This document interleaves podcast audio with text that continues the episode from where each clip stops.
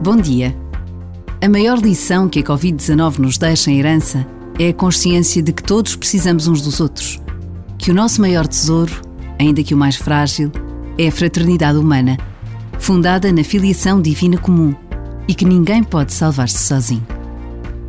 Palavras do Papa Francisco na sua mensagem para o próximo Dia Mundial da Paz e que podemos ir refletindo nestes últimos dias de dezembro. E basta a pausa de um minuto para iniciarmos esta reflexão.